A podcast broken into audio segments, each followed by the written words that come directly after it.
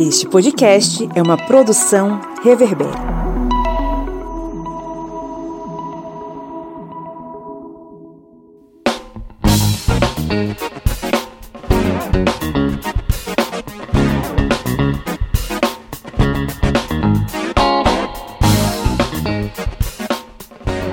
Reverber. historiantes! Está entrando no ar mais um episódio do seu podcast sobre as ciências humanas. Esse podcast maroto que resolveu caminhar contigo lado a lado pelo Vale das Aflições que foram esses últimos anos de governo fascistoide. Estamos aqui, né, vitoriosos depois de muito tempo dessa tristeza tomando o coração da gente e, obviamente, que você está no Historiante, esse podcast que, né, propõe debates, reflexões, análises interessantes sobre história e as demais ciências humanas, né? Eu sou o Pablo Magalhães e estou aqui acompanhado dele, o homem que montou seu soviete na beira do Rio São Francisco e torce para que um dia a China seja campeã do mundo, mas é meio difícil, né, Cleber Roberto? E aí, pessoal, beleza? É, no futebol vai ser meio difícil, agora em outras competições aí tem várias medalhas. Mas Pablo aqui me chamou pro podcast de hoje, bem na hora que eu tava preparando aqui os disquetes com os nomes aqui dos nossos apoiadores para levar para ele, para fazer o sorteio lá em Alagoas. Os disquetes, né? É, os disquetes aqui, tava preparando o terceiro. Porque tem que vamos temos que preparar, né, o sorteio desse mês e temos tô aqui com um livro aqui de João Paulo Pimenta, Independência do Brasil, que é um livro da editora Contexto, editora parceira aqui de Historiante, que é um livro muito bom, que vai falar sobre o processo de independência do Brasil. Lembrando a todos que agora em 2022 fez 200 anos, mas o processo de independência para percorrer todo um ano. Em 1823 ainda estava ocorrendo o processo de independência do Brasil. Então, para você que é apoiador do Historiante, que vai estar aqui nos disquetes que estou preparando para levar para Pablo lá em Alagoas, vocês vão estar concorrendo esse mês a este excelente livro da editora Contexto, Independência do Brasil, de João Paulo Pimenta. Sabe o que é interessante? A gente tem ouvinte com menos de 17 anos. Segundo o Spotify, né? Essa galera não sabe nem o que é um disquete, cara.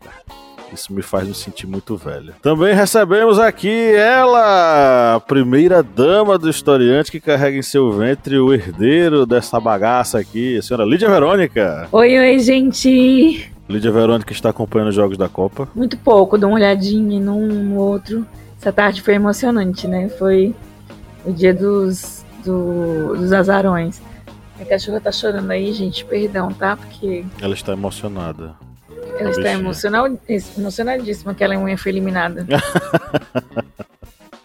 é o momento de você zoar seus amigos alemães. Pior que, que eu já zoei a Suíça, né? Que a gente ganhou da Suíça. Já zoei, já tive minha cota de é, ser ignorada mesmo. a maldição do 7 a 1 Eu estava lá, tá? Assisti pessoalmente ali na Alemanha, com todos os alemães me zoando 7 a 1 Inesquecível. Meu Deus, passou vergonha ao vivo, né? Ao, ao vivo. ao vivo em cores. E recebemos também, novamente aqui, ele, um homem que esteve no Chile e conheceu diversos locais lá bacanas. O senhor Eliezer Fernandes. Olá, olá, olá, amigos do Historiante.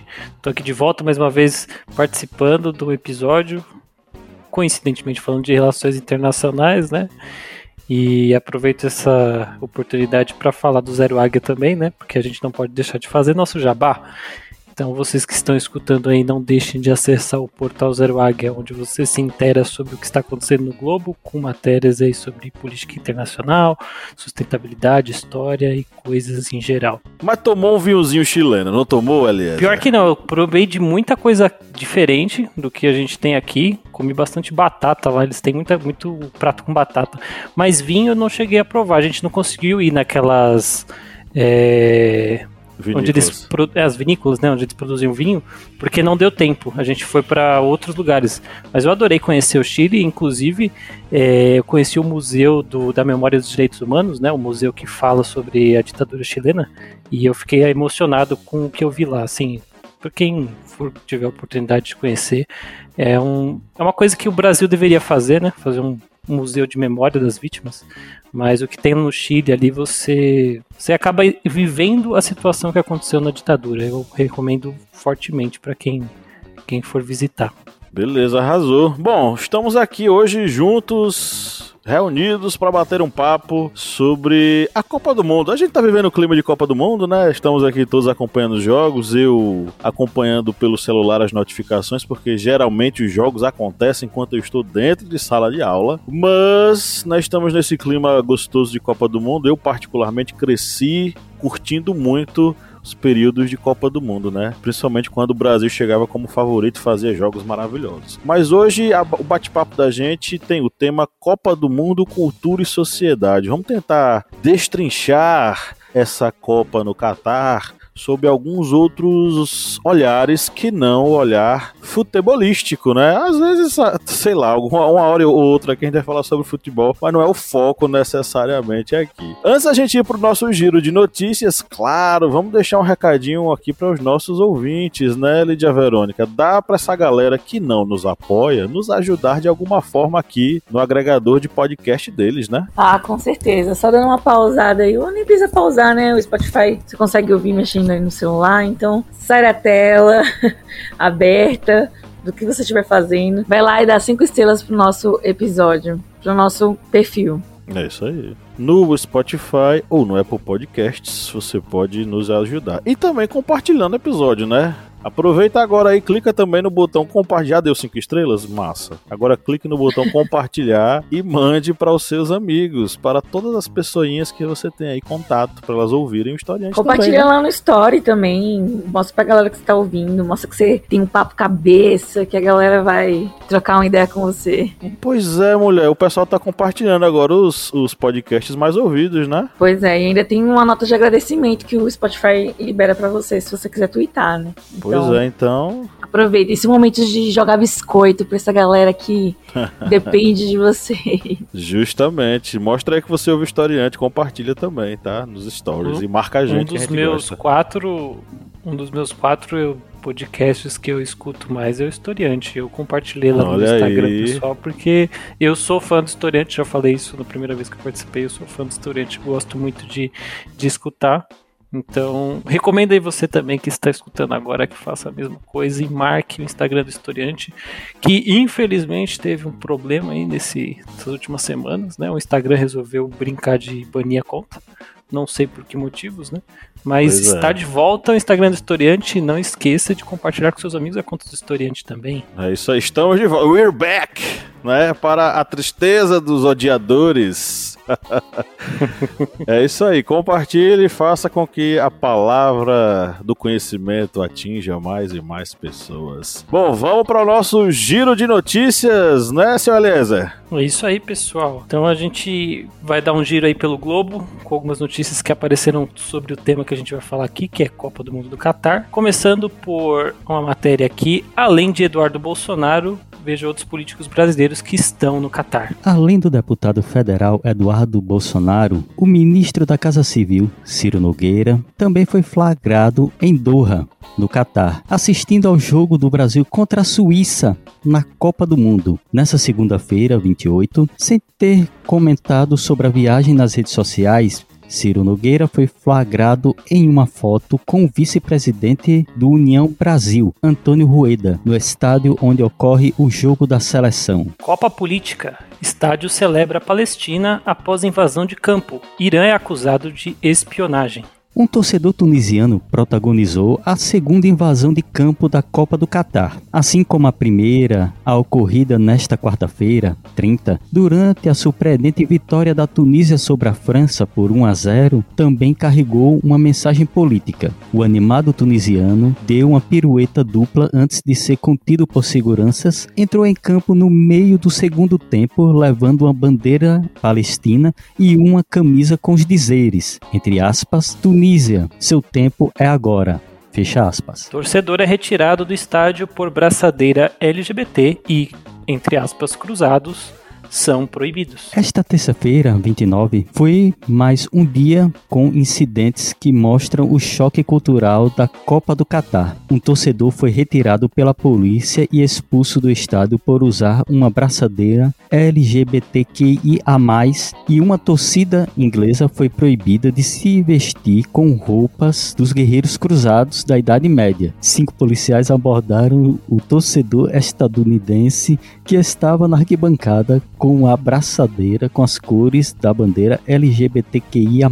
Política e cautela encaminham escalação de primeira árbitra na Copa. A Copa do Catar 2022 terá uma arbitragem histórica no jogo entre a Alemanha e Costa Rica. A francesa Stéphanie Frappart será a primeira mulher a comandar um jogo de Copa do Mundo. Houve uma mistura de política e cautela para preparar o caminho para este fato inédito, justamente em um país onde os direitos femininos são restritos. Moradores do Catar não compreendem as críticas do Ocidente e falam em choque cultural. Desde não transmitir os jogos da Copa do Mundo em algumas das principais cidades ocidentais, a não viajar ao Catar, as críticas e pedidos de boicote ao Mundial de Futebol de 2022 cresceram à medida que o evento se aproximava. No Emirado, contudo, é difícil entender os motivos desses ataques. Vamos aqui fechar o VAR, volta pro campo. Pablo, agora com você.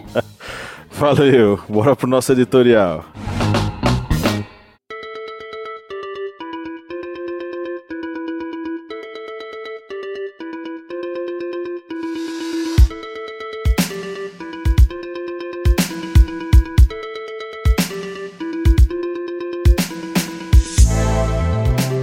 Copa do Mundo do Catar pode ser, de longe, a mais rica de todas as edições já feitas no século passado e nesse o país gastou mais de 229 bilhões de dólares para preparar o país para sediar a Copa do Mundo de 2022, um valor 16 vezes maior do que o gasto pela Rússia, que recebeu o Mundial. Do montante de mais de 200 bilhões de dólares, 6,5 bilhões foram investidos em estádios, bases para seleções e instalações para torcedores. O Qatar construiu sete novas arenas para o Mundial e também modernizou o Estádio Internacional Khalifa. O mais caro foi o estádio Al Bayt, que custou custou 847 milhões de dólares. Um país pequeno, rico pela produção de petróleo, mas que traz em sua essência uma desigualdade social e econômica absurda. Entre uma partida de futebol e outra, dificilmente alguém daria atenção a esse dado, até porque pouco se fala sobre a pobreza nessa pequena nação do Oriente Médio. Um observador atento a bem da verdade, até o desatento consegue ver isso. Pode notar a arquitetura arrojada dos prédios de Doha. A construção civil, sem dúvidas, gera muitos empregos.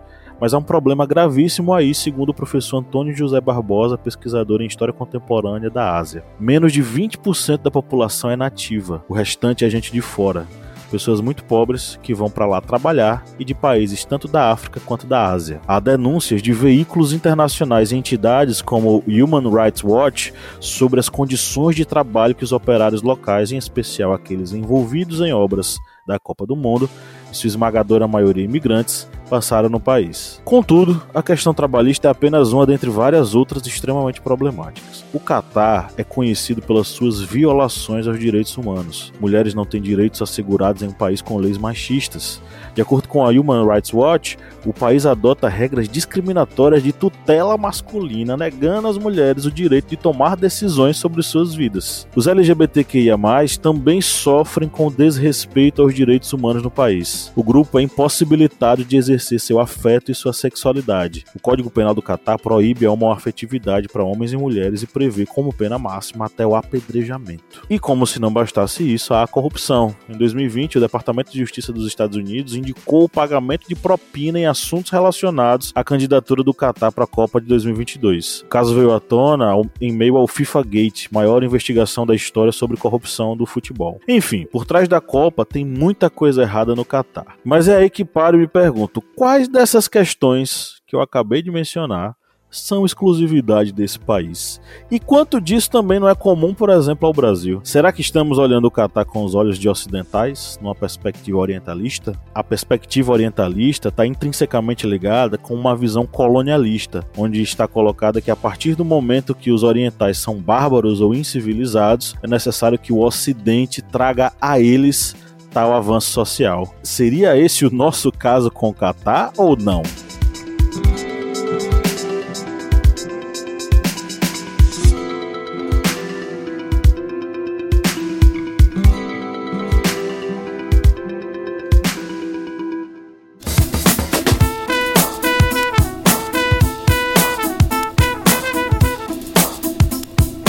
Bom, quem curte e acompanha o historiante pode nos ajudar a manter o projeto, não é mesmo, seu Kleber? Isso mesmo. Você pode ajudar o historiante de uma forma bem fácil. E faz como? Vai lá no nosso Apoia-se. O link apoia.se barra historiante. E além de estar contribuindo com o portal historiante, você também vai ter uma série de vantagens, como fazer parte do nosso grupo secreto no Facebook, fazer parte também do sorteio mensal de livros. Olha só quantas vantagens para você e tudo isso a partir, olha só, de quatro reais, que não dá nem para pagar meio litro de gasolina nesse ano agora de 2022. É tão pouco para você, mas é muito aqui para o historiante. Vá lá no nosso Apoia-se e contribua. É isso aí, o link está na descrição desse episódio.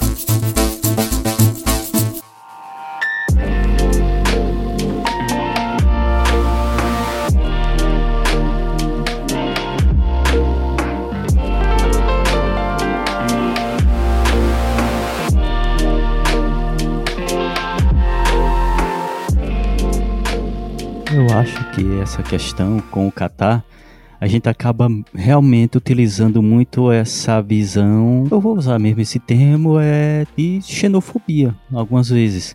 Porque vendo as notícias, as reportagens que nós lemos, os artigos, para ver, para fazer essa matéria, pra, ou pra, desculpe, para fazer esse podcast, as matérias acabam muitas vezes remetendo a coisas que nós vemos nos noticiários aqui do Brasil. Trabalho escravo, patrões que é, pegam os documentos dos funcionários e proíbem eles de sair de determinados locais, trabalhos que acabam levando à morte, diversos trabalhadores e isso acaba muitas vezes não se somando aos números de acidentes de trabalho. Claro, a gente vai ter que sempre fazer essa analogia utilizando as, digamos, as nomenclaturas de termos que existem de um local para outro. Nessas reportagens que nós lemos sobre a Copa no Catar e todos os trabalhos que ocorreram, eles têm, por exemplo, um sistema de trabalho que foi até proibido, digamos, que foi recomendado a não ocorrer, que era um trabalho, que era um sistema de trabalho em que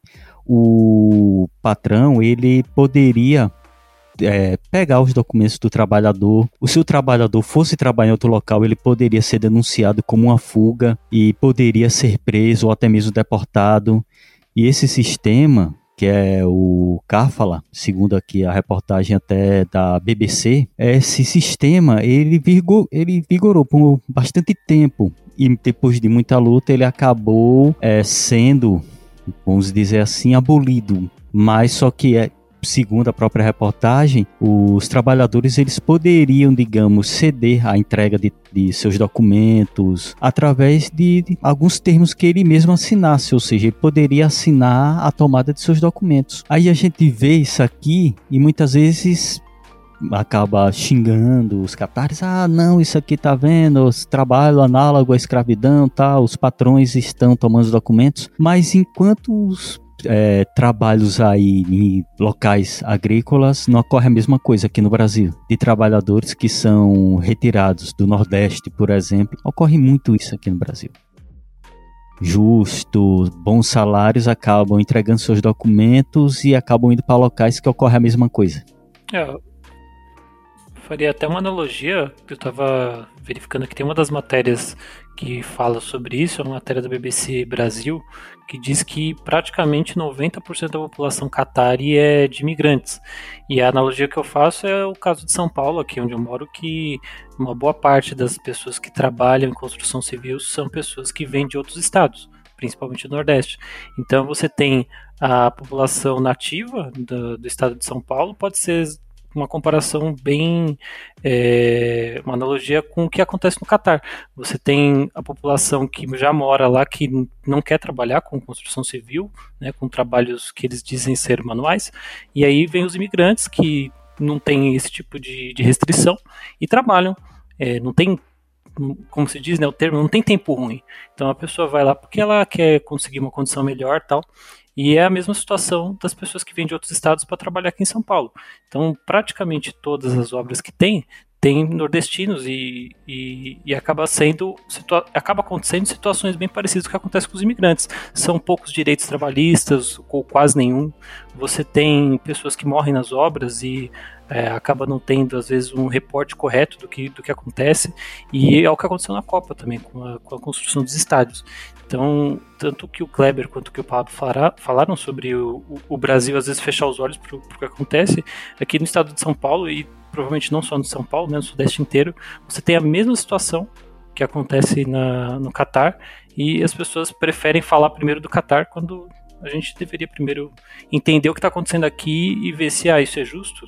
Não é justo. Então por que, que isso não é resolvido primeiro? Pegando o gancho do Eliezer, eu acho que assim, realmente a gente precisa refletir sobre a nossa casa, né? No caso. Mas eu acho que todos os olhos agora estão para o Catar por conta do evento, né? Mas também pela polêmica de ser um absurdo países como o nosso, que tenta lutar por essas desigualdades e, e somos críticos, né, dessa desigualdade. Somos um país assim supostamente progressista, né, por natureza. Eu acho que é compactuar também com, com o que está acontecendo no Catar, assim, um evento, né? A gente sabe que manifestações foram proibidas, um, foi um boicote, né? É, na verdade, uma censura. Muitas celebridades que tinham a opção, né, de poder dizer assim, não vou, não foram, e se manteram firmes diante da questão social. E o Catar, ele tem uma política voltada à religião, né? Assim, então, assim, o mundo hoje está de olho no Catar é assim. Claro que a gente tem que ser crítico, tem que fazer essa autocrítica, mas participar de um evento desse é de alguma forma ser conivente, né?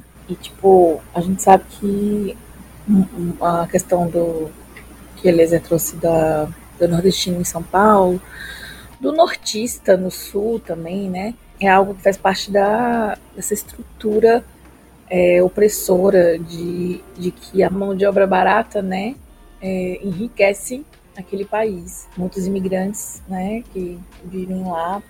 A gente sabe que houveram até denúncias, né, um tempo atrás de que era acontecia um aliciamento né, com os imigrantes para poder eles irem trabalhar. Eles acabavam caindo numa, numa armadilha e precisavam pagar suas dívidas trabalhando ainda mais. Eles têm essa. Eles não, não têm o histórico do opressor, né? Mas ele tem a, aquela, aquela, aquele traço, né? Do, da, da riqueza, do, de enfim, enriquecer em cima do pobre. Mas também a gente tem que olhar, é a, a hipocrisia de muitos países colonizadores, né, como a Inglaterra e outros, né, que estão sendo é, fortemente críticos ao Catar, mas carregando no seu histórico, na sua bagagem também um, um processo de colonização devastador e opressor, né? Ah, com certeza. Os, pra... os, países colonizadores não têm, né, como a gente diz aqui no Brasil, eles não têm moral para falar do Catar, é, nem o próprio Estados Unidos, por causa que quantos crimes em relação aos direitos humanos das populações dos países que eles invadiram ou promoveram guerras é, já aconteceram durante a história. É, eu, eu acho que o interessante, que a visão que o Pablo tem trazido aqui, é que é, é, é, é necessário a gente olhar para casa antes para depois fazer a crítica. A crítica é válida, extremamente válida, porque o Catar, além de ser uma teocracia, é um país em que é, o sistema capitalista lá, o, o sistema de, de, burguesia ser praticamente a, a realeza lá, faz com que exista exploração, trabalho escravo, crimes contra é, os direitos humanos recorrentemente, né? Tem diversas matérias que a gente é, pontuou aqui que falam sobre isso. Mas isso aconteceu em outros países, né? Você falou sobre os países colonialistas, a Inglaterra, é, na Índia, eu lembro de um, de um caso que inclusive foi comentado já no historiante, que foi a fome de Bengala causada pelo, pelo governo britânico. Então, assim, é, tá tudo registrado, essas coisas aconteceram, esses países têm é, dívidas históricas com países asiáticos, africanos, sul-americanos. Então é aquela coisa, se você vai falar, então por favor assuma a dívida que você tem com, com aqueles que você feriu no passado. É, queria aproveitar também para trazer um tema aqui que é o Irã. O Irã, ele nos últimos meses tem sofrido várias, é, vários protestos por causa da morte da, de uma mulher que ela se recusou a vestir o, na verdade não se recusou, né? Ela não vestiu corretamente a vestimenta muçulmana, né? O, o, véu e ela acabou sendo assassinada. E esses protestos que tem Foi a ma até... Massa Massa Mini. Massa Mini, isso ela foi assassinada pela polícia da moralidade no Irã e isso causou protestos que estão acontecendo praticamente até hoje e isso é, repercutiu na Copa do Mundo, né? É, eu vi uma, um vídeo no, no TikTok, um vídeo da, de uma mídia, se eu não me engano, não sei se foi da UOL, se foi da BBC, mas uma jornalista, ela, ela com, visivelmente abalada, ela falava que tentou conversar com mulheres dentro dos estádios da, da Copa, mulheres iranianas. Ela sofreu represália e as mulheres sofriam represálias. Ela era filmada o tempo todo por homens, né, por, é, pelo que disseram pessoas que eram do governo, do governo iraniano, e pessoas que falaram mal do governo iraniano ou pessoas que tentaram protestar contra o governo iraniano na Copa sofreram represálias, muitas pessoas foram agredidas. Então, é, além do fato da gente falar aí do Catar, tem o fato do Irã também, que é, é, é um país ali próximo ali do, do Oriente Médio, ele tem um, um, um, histórico aí de, de repressão, né, por causa da, de ser também praticamente uma teocracia, e agora você vê praticamente uma primavera árabe, né, entre aspas, acontecendo, pedindo que é, os direitos humanos sejam respeitados, né, os direitos das mulheres, por causa de, de uma situação absurda que aconteceu, que foi o assassinato dessa mulher, e isso gerou uma insatisfação, uma revolta popular muito grande. E é uma questão que entra nessa coisa do choque de culturas, porque o, essa moça, a Massa Amini, ela foi. Primeiro, que ela faz parte de uma minoria, que são os curdos, que habitam em determinados países no Oriente e no Oriente Médio e que geralmente eles são de certo modo perseguidos, rola aí o racismo de sempre, né? Ela foi presa por é, violar o código de vestimenta do país. Três dias depois, ela dentro da cadeia foi morta e aí isso gerou uma onda de protestos pesadíssimos, né? O véu. Na verdade, foi na delegacia, assim, ela entrou na porta da delegacia, ela desmaiou já na, na recepção que indicam que ela pode sofrer as agressões dentro do carro a caminho da, da delegacia.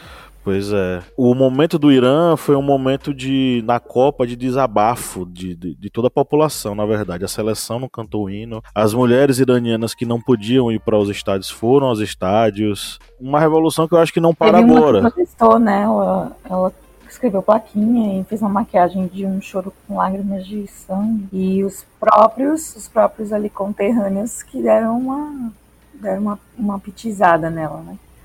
Tem um artigo da Mitra Keivan no Le Monde Diplomatique do, de novembro que coloca o, essa revolta como algo que dificilmente vai ter uma, um, um final é, rápido e sem mais violências no país. Porque a população está extremamente revoltada com o sistema de governo e com as leis extremamente rígidas que eles possuem lá.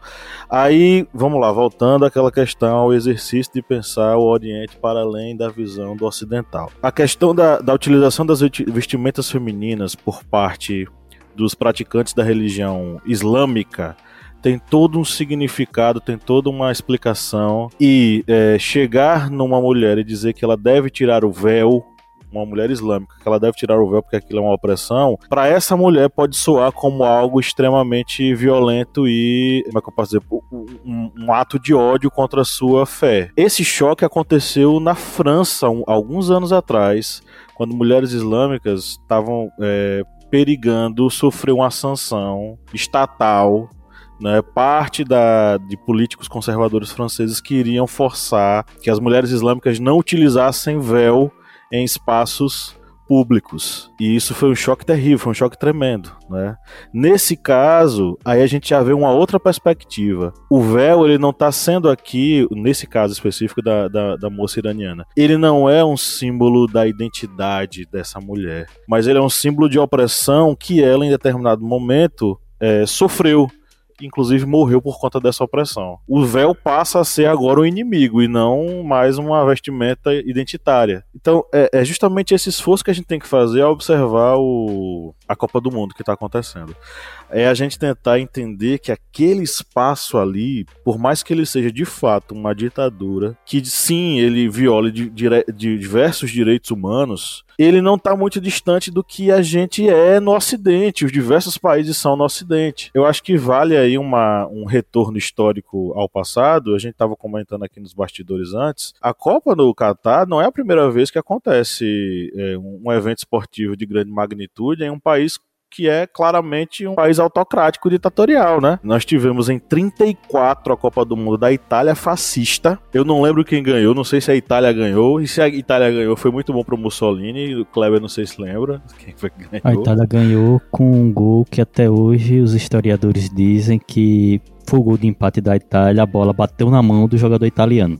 Em 78 nós tivemos a Copa da Argentina e nós tivemos La Mano de Dios de Maradona, né? E a Argentina ganhou. A Argentina vivia uma ditadura sob o comando, né, sob as, as mãos sujas de sangue do ditador Jorge Rafael Videla. E o Eliezer lembrou de da, das Olimpíadas de 1900 e, meu Deus, 36? Foi 36, minha gente? As, a, as Olimpíadas na Alemanha nazista? Exato mais um evento de grande magnitude acontecendo num local, no espaço ditatorial, né? Enfim. Só um detalhe dessas Olimpíadas, que já tinha perseguição contra minorias nesse período, e a Alemanha, eles prenderam ciganos, é, minorias em um bairro longe de Berlim, para não mostrar é, essas minorias. E deram a ordem para tirar todos os cartazes de proibição de entrada de judeus em estabelecimentos comerciais. Tudo para dar ideia, entre aspas, de que a Alemanha nazista era uma democracia.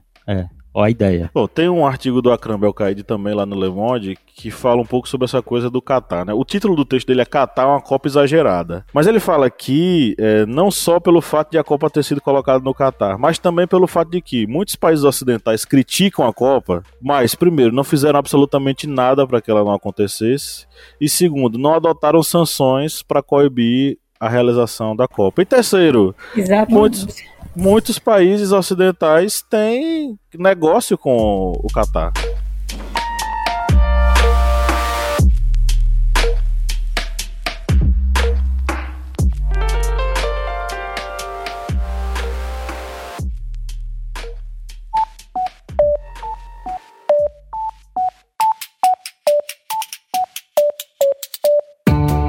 Me diga uma coisa, Lídia Verônica, qual é o melhor lugar para ouvir podcasts? O melhor lugar para ouvir podcast, para mim, é na cama. Mas para todo mundo, é o Orelo. Com certeza. Além de tudo, o Orelo nos remunera. Cada clique seu ajuda o nosso projeto a crescer. Então quer dizer que só de a pessoa ouvir, dar o play lá nos episódios, isso já nos ajuda? Nem precisa a pessoa pagar? Exatamente. Se você não pode ou não tem interesse em ser um apoiador, mas acha o nosso projeto legal, vai lá no Orelo e dá essa força pra gente.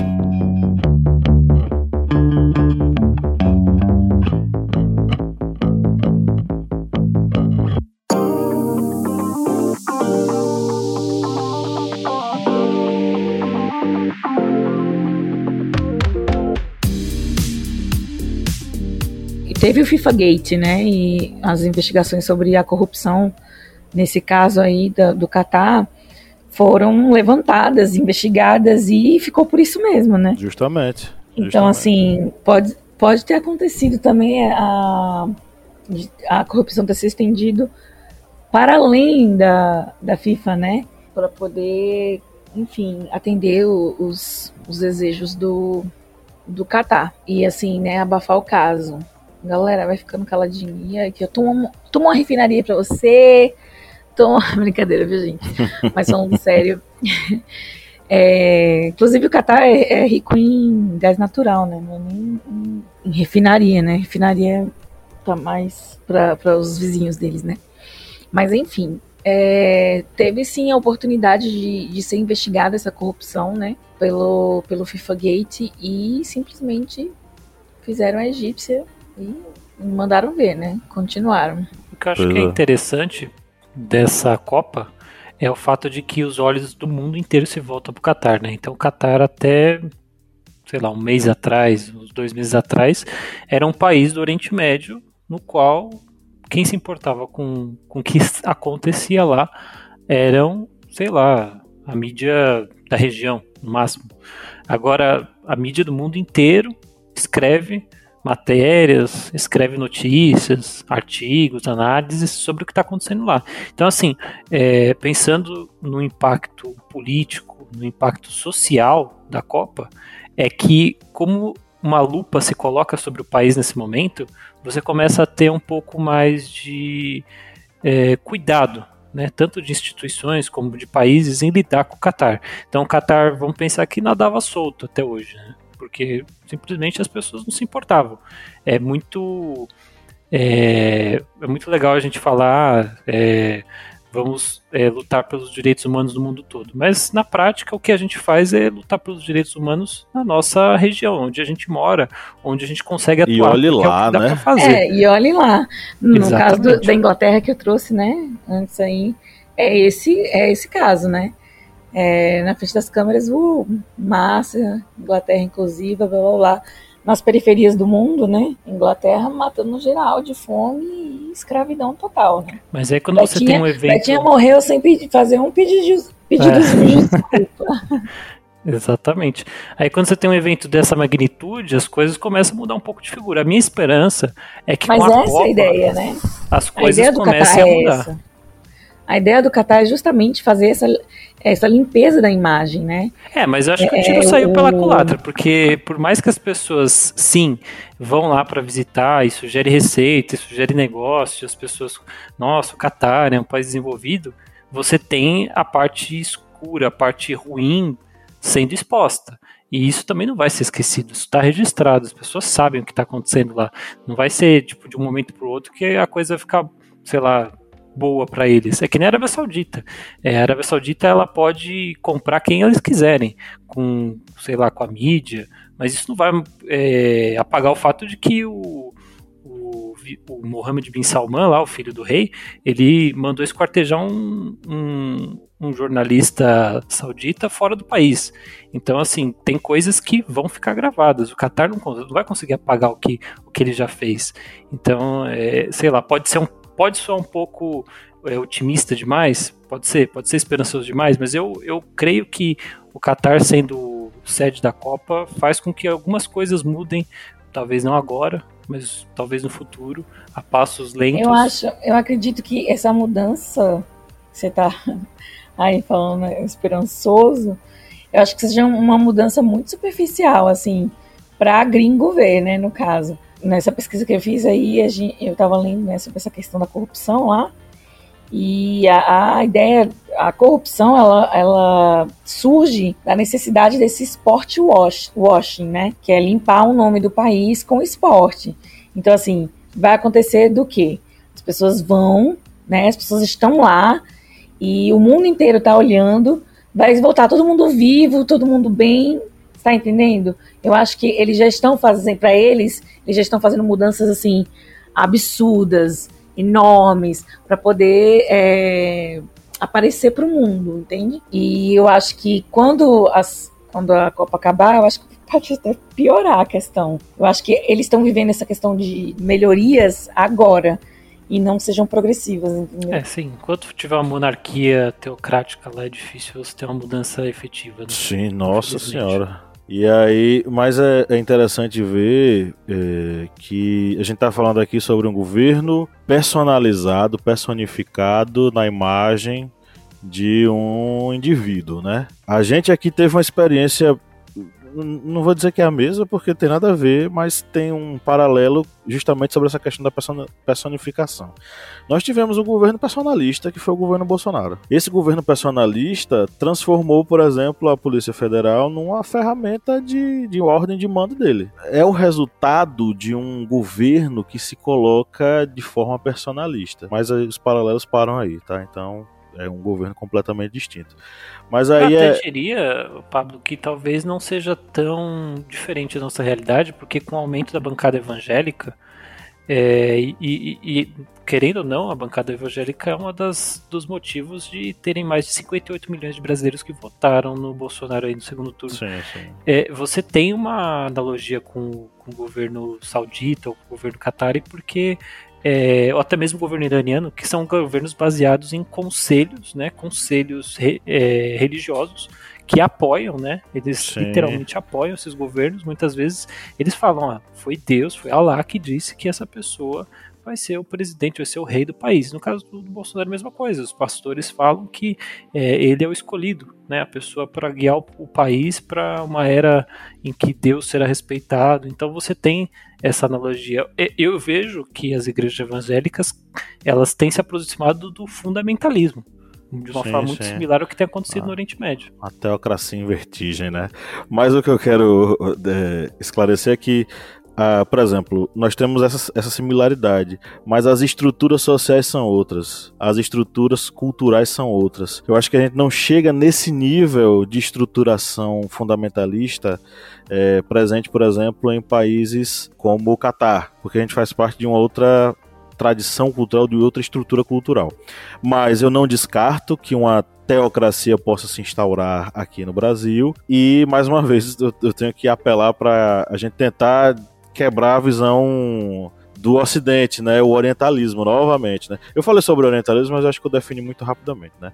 Eu falei sobre o orientalismo, quem fala sobre ele é o Eduardo Said, num livro que já é clássico, é o Orientalismo, o Oriente como invenção do Ocidente. Então, como é que a gente constrói o que é o Ocidente? Através do nosso olhar preconceituoso e xenófobo partindo do Ocidente. A gente enxerga o Oriente como um espaço atrasado de terroristas, de violência, tudo que há de ruim para o mundo e o Ocidente como aquele que vai salvar todo o planeta. É uma visão que a extrema direita é, bebeu na fonte, né, para se organizar. Mas isso, isso obviamente precisa ser quebrado e a gente precisa entender que a perspectiva oriental ela tem a sua realidade, tem seus, sua situação, tem sua, sua perspectiva e está longe de ser atrasada. Mas essas peculiaridades a gente precisa prestar atenção, né? Teve uma coisa que me chamou a atenção também foi essa questão justamente desses choques culturais que aconteceram lá. Eu vou mencionar um aqui, não sei se vocês vão lembrar, né? Nós tivemos jornalistas pernambucanos impedidos de usar a bandeira de Pernambuco. Vocês viram isso? Sim. Cheguei a ver uma notícia des... por causa que confundiram com algo similar à bandeira LGBT. Pois é. E nós tivemos os torcedores que se vestiram como cruzados.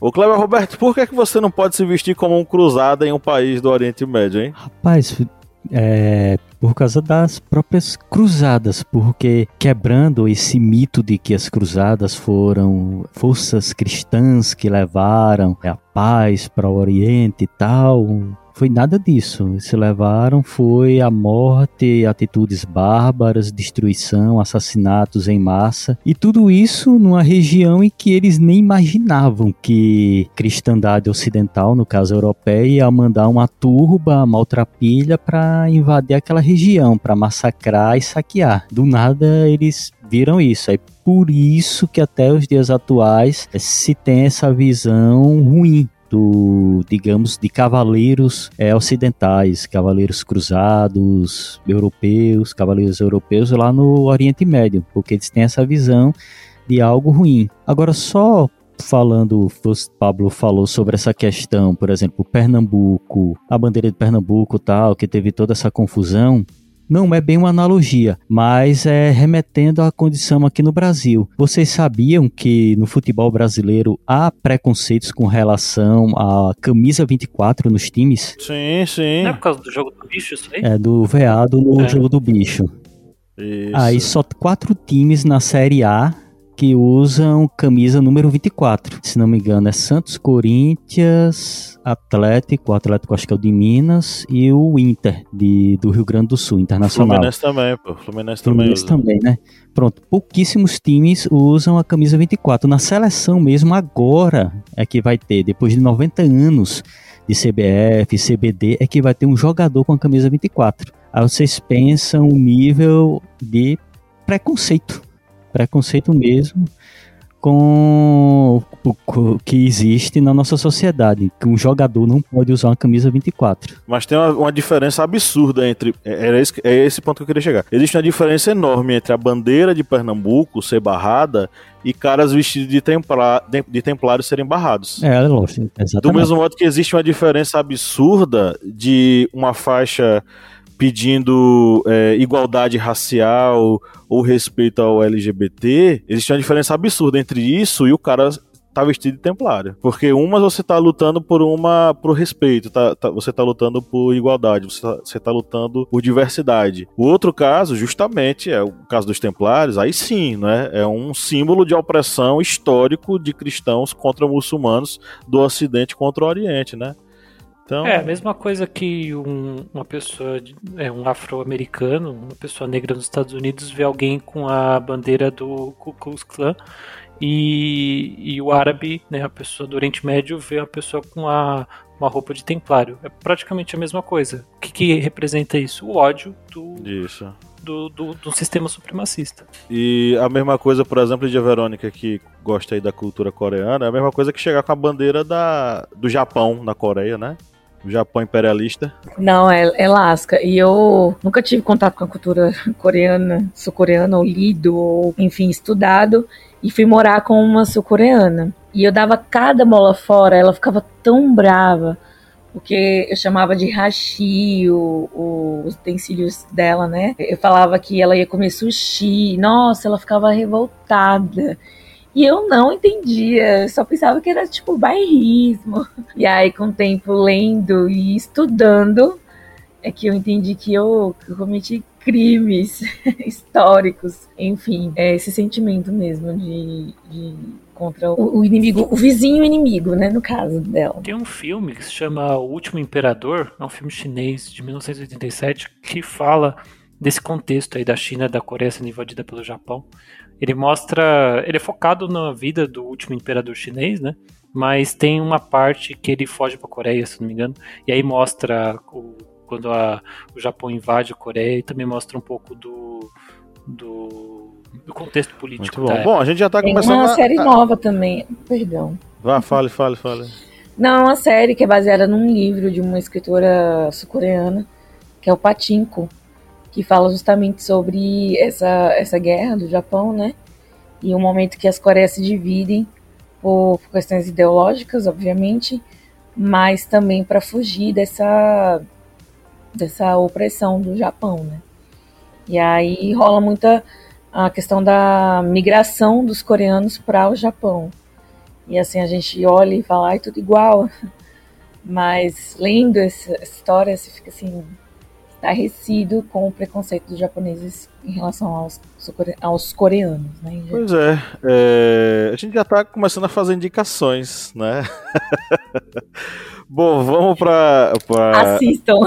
É, antes da gente ir para as indicações, vamos lá, rapidinho. E aí, galera, quem ganha a Copa de 2022? Vocês estão aí na, na torcida de quem? Brasil, não tem como. As outras, os outros países tudo perderam. O Brasil tá a gente tem Richardson, já tem, tem Vini Júnior, tem um time muito bom aí. Eu tô falando de futebol aqui, pessoal, porque é, eu tô acompanhando os jogos, eu acompanho uma boa parte dos jogos, inclusive hoje o Japão é, ganhando da, da Espanha, sempre bom ver país colonialista se fudendo. É, então eu fico muito feliz com isso. A Alemanha sendo eliminada também, mas nenhuma das seleções aí teve tanto destaque quanto o Brasil. O Brasil não perdeu, eu espero que não perca amanhã também. É, com certeza. Eu acho que o Brasil ele manteve sua autoridade, né, na Copa. Diferentemente dessa tarde que foi surpresa atrás de surpresa, né? E eu também acho que vou apostar no Brasil por conta dessa, desse legado aí que soube manter na raça, né? É, nessa Copa é a Copa das Zebras, né?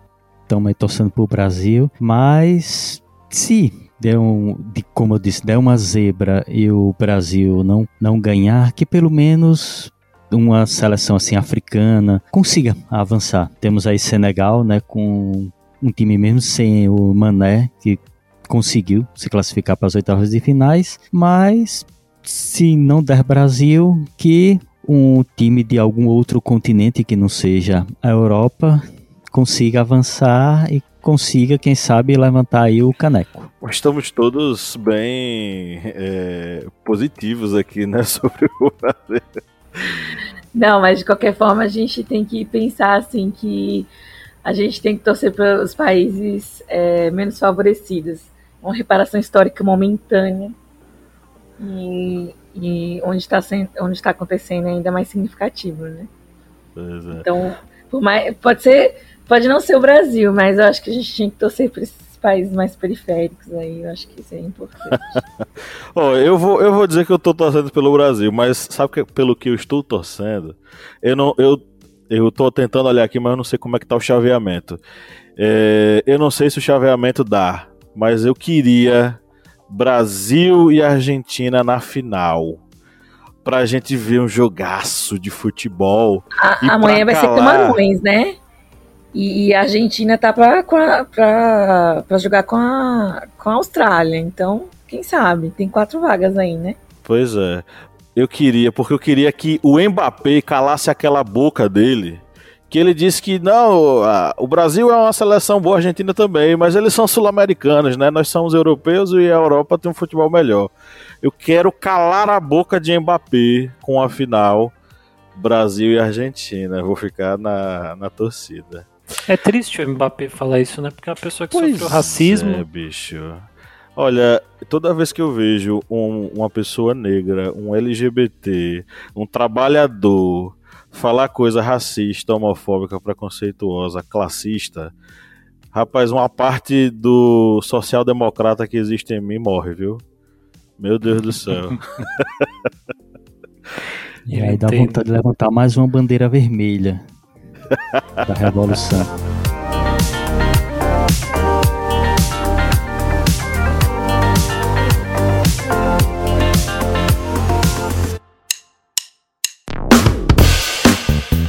Você que é nosso ouvinte, nosso ouvinte, que acompanha esse podcast a cada semana e adora ouvir os nossos papos, que tal a gente fortalecer os nossos laços de amizade? É simples demais e nem precisa pausar o episódio, né, Felipe? Exatamente, Paulo. Ah, se você está ouvindo a gente agora, seja no Spotify ou seja na Apple Podcast, para a gente ficar mais íntimo, para a gente falar cada vez mais ao seu ouvidinho, você faz o seguinte agora: enquanto está ouvindo a gente, vai lá, avalie a gente no seu aplicativo de áudio Vai lá no Spotify, dá 5 estrelas pra gente. Vai lá no Apple Podcasts, dá 5 estrelas pra gente.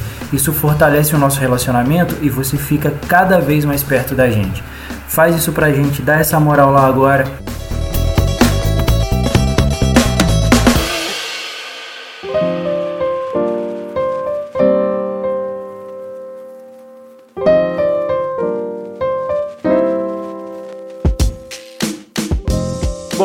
As nossas indicações, esse momento gostoso aqui, onde a gente vai fazer uma curadoria cultural para os nossos ouvintes, sugerindo aí filmes, músicas, séries, livros, é, HQs, é, etc e tal, para o seu deleite durante o fim de semana, né? A gente tá lançando esse episódio aqui no sábado, você deve estar tá ouvindo a gente lavando a sua casa e logo depois, né, vai descansar. Então é o momento de a gente fazer essas curadorias gostosas, que são, obviamente, um oferecimento para os nossos queridos e queridas apoiadores e apoiadoras né, Lídia Verônica? É isso mesmo, nossos cristalzinhos. Todo episódio tem o seu momento especial. E vamos dar boas-vindas novamente ao Marconi Lopes. Seja bem-vindo novamente, a casa é sua, né?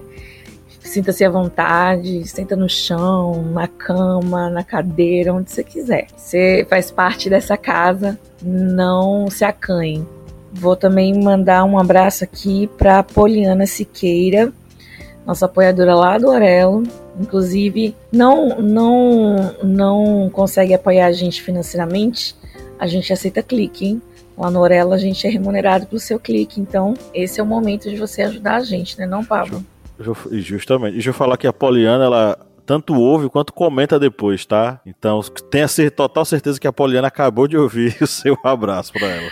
Obrigada, Poliana. E aqui um último abraço para Larissa da Costa Moreno. Larissa, abração, sinta-se abraçada aí na sua casa. Espero que goste desse episódio e vamos torcer pro Brasil. É isso aí. Bom, vamos lá para nossa rodada de indicações. Eu vou abrir aqui, eu acho que tem tempo que eu não abro as indicações. Primeiro, eu vou sugerir um livro da do cara que falou sobre o conceito que eu trabalhei aqui no podcast, tá? O Orientalismo, o Oriente como Invenção do Ocidente, do Eduardo Said, é um clássico das ciências humanas, tá? Então, se você estuda história, se você estuda sociologia, filosofia, enfim, ou áreas que trabalhem com conceitos desse tipo, leiam Eduardo Said. É um livro fantástico, necessário para a gente compreender o modo como o Ocidente olha o Oriente e o modo como o Oriente foi construído pelo Ocidente, tá? Vou sugerir um podcast narrativo é, nessas minhas viagens de São Miguel para Petrolina, de Petrolina para São Miguel, eu passo praticamente 12 horas dentro de um ônibus. E aí o que acontece? Precisamos de muitas horas de podcast para aturar a estrada, todo esse longo processo, enfim. E aí eu comecei a ouvir um, na verdade, eu comecei a ouvir um episódio, uma série é, narrativa chamada Narcissa e agora eu tô ouvindo Blackout. Blackout é um podcast narrativo que conta uma história distópica, não é um momento em que o mundo teve um blackout do nada. E aí as pessoas estão tentando entender o que é que tá acontecendo no mundo. O protagonista dessa história é um radialista interpretado pelo Rami Malek. Rami Malek, eu acho que vocês devem lembrar dele como Fred Mercury no filme sobre o Queen. Ele é o. Ele interpreta o Fred Mercury. Ele é também o cara de. É, como é que é o nome dele? Hackerman não. É, Mr. Robot. Mr. Muito boa. Mr. Robot, isso mesmo. É ele, o Rami Malek. É, a série é fantástica, é um suspense. Ele é produzido pela Q Code, pela Endeavor, só que ele é inglês, tá? Então, para quem tá querendo exercitar o inglês aí, um ótimo momento. Bota o podcast lá, Blackout, que eu tenho certeza que você vai gostar. E para a nossa playlist gostosa que você vai ouvir logo depois de terminar esse episódio aqui do podcast, você, eu vou sugerir aqui a música Acalanto da Lué de Luna, uma cantora negra brasileira com a voz bacana, um ritmo massa. E Andarilho da Majur, né? outra mulher negra é, brasileira, uma mulher trans brasileira. E essa música é muito gostosinha de ouvir. O Majur eu conheci depois daquele, daquela série do Emicida. Da série não, daquele documentário do Emicida, O Amarelo. Assisti inclusive com a senhora minha esposa, choramos horrores e foi muito legal. Enfim, e aí galera, o que, é que vocês têm para sugerir? Bom, eu vou indicar o que eu já indiquei lá no, no meio do programa, eu vou indicar Patinco, tanto o livro quanto a série. Eu acho que é legal a gente conhecer outras realidades, né? Outros conflitos também, que não só ocidentais. Enfim, expandir nossos conhecimentos e nossos interesses históricos e sociais. Eu acho, eu achei uma história incrível, interessante. É baseada em fatos reais, mas a história não é real. Mas, enfim, vale muito a pena. Bom, eu vou indicar de música construção eu estava aqui no podcast, eu gostei que o Eliezer falou sobre a comparação dos nordestinos em São Paulo. E aí eu lembrei de construção de Chico Buarque e resolvi acrescentar aqui nessa indicação de hoje, colocar na nossa playlist também, que já deve estar lá, mas enfim. E Roda Viva, né, que teve a polêmica aí esses dias de que Roda Viva não seria Chico Buarque, né? Pasmem, mas é o que alega a juíza que está tentando a todo custo defender o Eduardo Bananinha. Perdão, o Banana Bond. E é, é que isso. conversa é essa, hein? ah, você não tá sabendo? Não, tô totalmente por fora dessa história aí. É, o Eduardo Bananinha colocou. fez um vídeo falando sobre a censura no Brasil e colocou, usou a, a música do Roda Viva, do Chico Buarque. E obviamente ele processou, né? Porque o objetivo da música é justamente combater pessoas como ele. E aí Chico Buarque entrou com um processo pedindo para que ele retirasse a música do vídeo. E obviamente ensejando aí em danos morais e, e outras indenizações. E a juíza, lá do Rio de Janeiro, de, em resposta né, ao processo, ao pedido do autor, é, disse que a música Roda Viva não tem comprovação de que ela seja de Chico Buarque, entendeu? De, é de uso público. E aí lá vai novamente os representantes do Chico Buarque. Na verdade, eles já tinham provado no processo, mas ela deu esse migué aí. E aí eles foram contestar com princípios basilares do, do processo do processo civil, né, que é que é público e notório, não precisa de provas, né? E aí tá rolando essa briga porque ela simplesmente Rapaz, é cada um aqui, meu Deus do céu. Sugeriu de que Eu, é, Roda Viva não tem comprovações de que seja Chico Buarque para ele estar tá alegando autorias, e, enfim. Meu pois Deus é. do céu. Uhum. Loucura, loucura, loucura. Beleza. É, eu vou aqui fazer como sugestão uma leitura do livro que já foi sugerido outra vez aqui, mas não custa trazê-lo novamente, que é o livro As Cruzadas Vistas pelos Árabes, de Amin Malouf. Que esse livro ele vai trazer exatamente essa trecho que eu comentei anteriormente, falando sobre a visão que os árabes tinham dos cruzados, daquelas hordas europeias cristãs chegando lá, porque quebra muito esse estereótipo de os cruzados eram cavaleiros, tal, com suas armaduras brilhantes. E aí esse livro traz à tona exatamente uma visão totalmente diferente disso aí, porque na realidade eram hordas é, maltrapilhas, muito mais interessadas em saques, em cometer violências, atrocidades, usurpar terras dos muçulmanos e que muitas vezes não eram nem terras de governos tirânicos muçulmanos, e sim eram territórios que eram utilizados por cristãos, judeus, muçulmanos de forma igualitária, mas os cristãos chegaram lá com as cruzadas causando todo um caos. E esse livro quebra bastante esse estereótipo. Falando nisso, nós temos até uma minipédia sobre as cruzadas vistas pelos árabes. Você pega aí o seu aplicativo de podcast, pode descer aí, que eu acho que foi gravado lá em 2020. É um episódio que nós trazemos todas essas referências e é muito bom. Você lê o livro, ouve o podcast, se possível lá na Aurelo, um aplicativo muito bom, muito fácil de se utilizar e faz uma maratona aí do historiante. E como músicas, é, todo mundo aqui indica só musiquinhas tal românticas, eu também vou indicar músicas românticas também dessa vez. Eu vou indicar aqui uma, uma banda tunisiana, que é a banda Miraf, e a música é a Forever and a Day. E essa música, ela é um prog com bastante solo. Para quem gosta assim de prog metal, tipo Dream Theater, é, Symphony X, é prato cheio, porque eles têm muitos solos bastante virtuosos e músicas assim que você se perde na virtuosidade dos caras. E a outra música é de uma banda iraquiana, que é a banda, olha, anotem aí, a Kraskalda, que essa banda ela toca é, um misto de heavy metal e thrash metal. Algumas vezes ali é como se fosse uma mistura Metallica e Iron Maiden. E a música é Quest for Eternity, que também tem solos excelentes. É uma pegada bastante assim, digamos, chega perto de um heavy metal tradicional estão aí minhas indicações. E vou mandar tudo aí em disquete e vou levar lá para Pablo em disquete lá para Alagoas. Eu lembro de fazer. Nossa, eu, eu, lembro de fazer trabalho de escola com disquete. Era uma Nossa desgraça. Senhora, velho.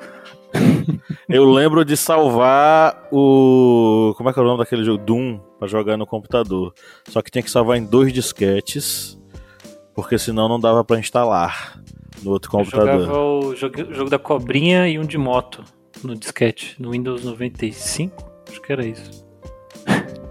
Caramba! Muito, muitos anos atrás isso aí.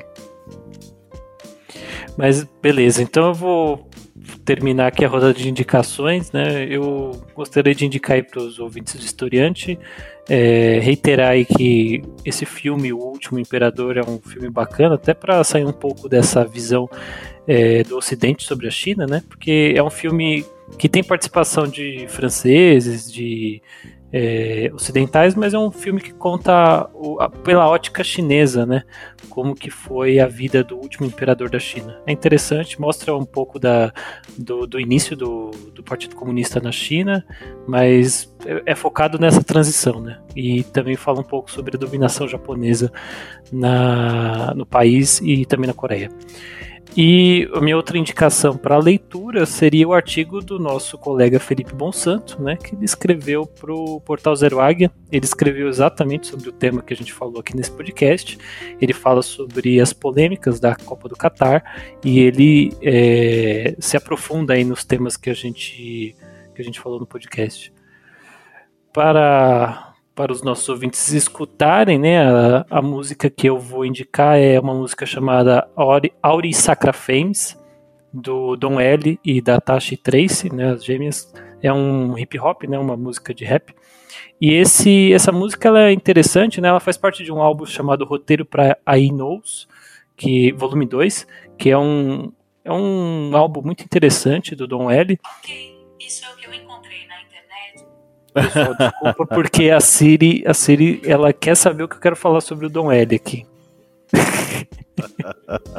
o iPhone sempre monitorando a vida do, do usuário. Infelizmente, preciso desativar essa inteligência artificial. Mas voltando, o roteiro para iKnows, volume 2, é, pela descrição aqui da Wikipedia, até para as pessoas entenderem o que é, é, é uma temática sobre uma hipotética revolução socialista brasileira, sendo isso facilmente perceptível pelas menções a movimentos revolucionários de resistência ao redor do mundo no Brasil, como Canudos, e também nas menções a histórico-revolucionários comunistas como Assata Shakur, Thomas Sankara, Vladimir Lenin, Carlos Marighella, Mao Tse Tung, entre outros. Esse álbum é muito interessante e ele pega momentos históricos do Brasil, né? Esse Auri Sacra Fames, a música que eu estou indicando, ela especificamente fala sobre o colonialismo português, né? E a frase que é o refrão é o ouro afunda no mar e a madeira sobe para cima, que é retirada de uma música chamada O Ouro Afunda no Mar. E é, a, a, ideia dessa frase é que a ganância né, do, dos colonizadores vindo para a América do Sul para retirar nossas riquezas não valia de nada, porque o ouro afunda no mar. E foi o que aconteceu, né? Essas, essas grandes potências hoje em dia, o que, que elas são? Elas não são nem uma fração, nem um por cento do que elas foram no passado. Então, o que, que adiantou sugar todas as riquezas e massacrar os povos nativos aqui da América do Sul? E assim eu encerro aí minhas indicações. Encerra de uma forma pesada. Brincadeira. É, bom, é que então chegamos aqui ao final do nosso episódio. Foi um prazer enorme ter contado com a sua presença aqui, ouvindo nossos nossos papos, tá? Saiba que a cada semana é para você que nós produzimos esses episódios, pensando em você, você, pessoa que nos ouve do início ao fim, enquanto lava seus pratos, enquanto varre sua casa, enquanto viaja para determinados locais, enquanto vai para a sua escola, para o seu trabalho, ou tão ou então está se exercitando aí na praça, na academia, sei lá. Muito obrigado por levar a gente aí nos seus ouvidinhos para curtir e passar o tempo. Um grande abraço e no 3 vamos dar o nosso tchau coletivo. Eu quero o Kleber Roberto com o microfone aberto agora, senão eu vou cortar a participação dele do podcast eternamente. Abra o microfone, Kleber Roberto. Ande. Vamos dar o nosso tchau coletivo no 3. 1, 2, 3. Tchau! tchau. Não, Kleber, dê o seu tchau de verdade, vá. Assim não. Kleber assim mugindo. Kleber é gado aí, ó. Kleber, ele, é, Kleber muge. Eu nunca vi isso, velho. É pra dar o tchau? Tchau! Sabia que Kleber é gado, não.